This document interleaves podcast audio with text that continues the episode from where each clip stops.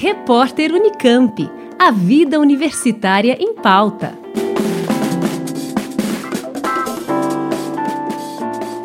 O incêndio que atingiu o Parque Estadual do Juqueri em agosto acabou com aproximadamente 80% do local segundo a Prefeitura de Franco da Rocha. A estimativa representa cerca de 1.600 dos 2.000 hectares do parque, que contém a última reserva do Cerrado na região metropolitana de São Paulo. O desastre começou após a queda de um balão no local. O bioma é extremamente importante porque historicamente disponibiliza recursos hídricos para o consumo da população através de suas florestas, assim como de sua vegetação, que auxilia na captação de água para um dos maiores aquíferos do Brasil, o aquífero Guarani. Hoje eu converso com o professor professor do Instituto de Física da Universidade de São Paulo, Paulo Artacho, que comenta sobre as mudanças climáticas e os impactos no abastecimento de água, que também destaca as queimadas como agravantes da situação hídrica atual. É, veja, as queimadas que nós estamos observando agora, mais próximas da cidade de São Paulo, são mais ou menos um fenômeno recente, causado basicamente pela redução do fluxo de água, as florestas que estão no entorno da cidade de São Paulo estão cada vez mais secas, cada vez mais vulneráveis a incêndios, e quando isso ocorre na mesma época em que, por exemplo, ocorre lançamento de balões para a atmosfera, que ao cair nessas regiões muito secas, causam enormes desastres ambientais, como essa que nós vimos em São Paulo recentemente, é uma preocupação muito importante. Evidentemente, nós temos que fazer duas coisas. Quer dizer, a primeira delas é, é obviamente, proibir atividades atividades ilegais, como lançamento de balões em áreas de mananciais que podem trazer um risco muito grande para a população é, paulista. E segundo, atuar uh, diminuindo uh,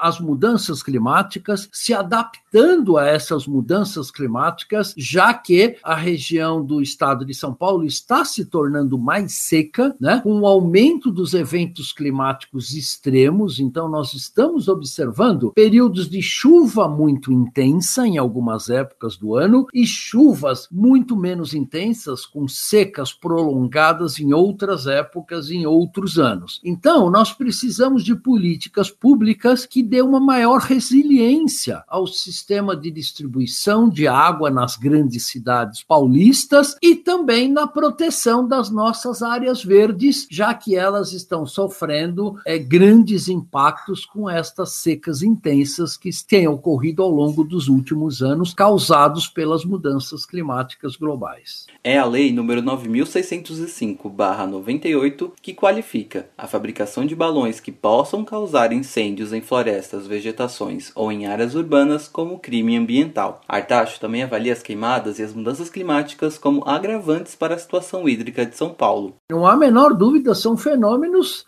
é, não são independentes. Quer dizer, a questão da, do estresse hídrico que a cidade de São Paulo, junto com várias outras cidades do estado de São Paulo, estão enfrentando, é uma realidade, né? E é, você tem impactos socioeconômicos enormes, não só na disponibilidade desta água para as grandes cidades, mas também impactos na agricultura, que é um dos grandes setores econômicos do estado de São Paulo, impactados pela redução da chuva e pelo aumento dos eventos climáticos extremos que nós estamos observando aqui no estado de São Paulo e em todo o Brasil, como, por exemplo, a seca atual, que é a pior nos últimos 91 anos no Brasil Central. Portanto, nós estamos é, necessitando de políticas públicas que aumentem a resiliência da sociedade brasileira aí contra esses eventos climáticos extremos. Além da questão ambiental, também devemos devemos observar outro fator, a qualidade do ar. O professor explica um pouco sobre a saúde da população, especialmente em um cenário em que um vírus afeta principalmente o sistema respiratório. As queimadas emitem para a atmosfera uma série de gases e de partículas que têm um forte impacto negativo na saúde da população. Então, nós observamos índices de qualidade do ar na cidade de São Paulo muito acima dos recomendados pela Organização Mundial da Saúde e são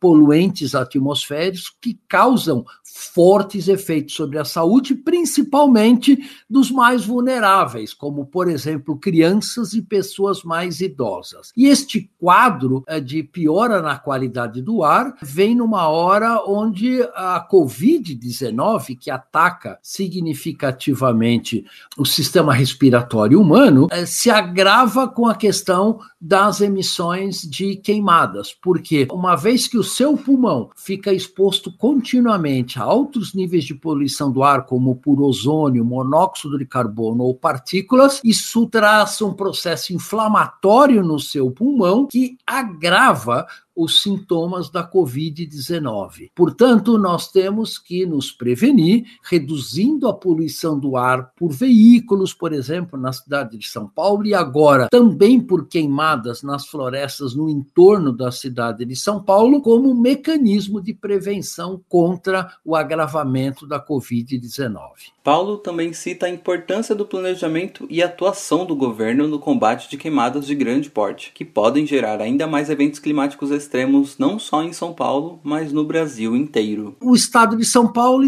foi pego basicamente completamente despreparado para lutar contra queimadas de grande porte que destruíram muitas das reservas de parques no entorno da cidade, que são importantes inclusive para melhoria na qualidade do ar, na redução da ilha de calor da cidade de São Paulo e trazem muitos benefícios para a sociedade, inclusive na preservação dos mananciais que são críticos para a própria segurança hídrica para a cidade. Então, esse conjunto de ações mostram vulnerabilidades que a cidade de São Paulo tem que lidar com elas. E de novo eu coloco que isso não é particular para a cidade de São Paulo, já que isto está ocorrendo para todo o estado de São Paulo e o Estado tem que ter políticas de prevenção de incêndios, políticas de monitoramento cuidadoso e rápido desses incêndios, montando brigadas para combater esses incêndios o mais cedo possível a partir do seu início e trabalhar para reduzir emissões de gases de efeito estufa, de uma certa maneira não permitindo o agravamento das mudanças climáticas globais, que são um dos motores atrás da crise hídrica que o estado de São Paulo e o Brasil está passando nesse atual momento.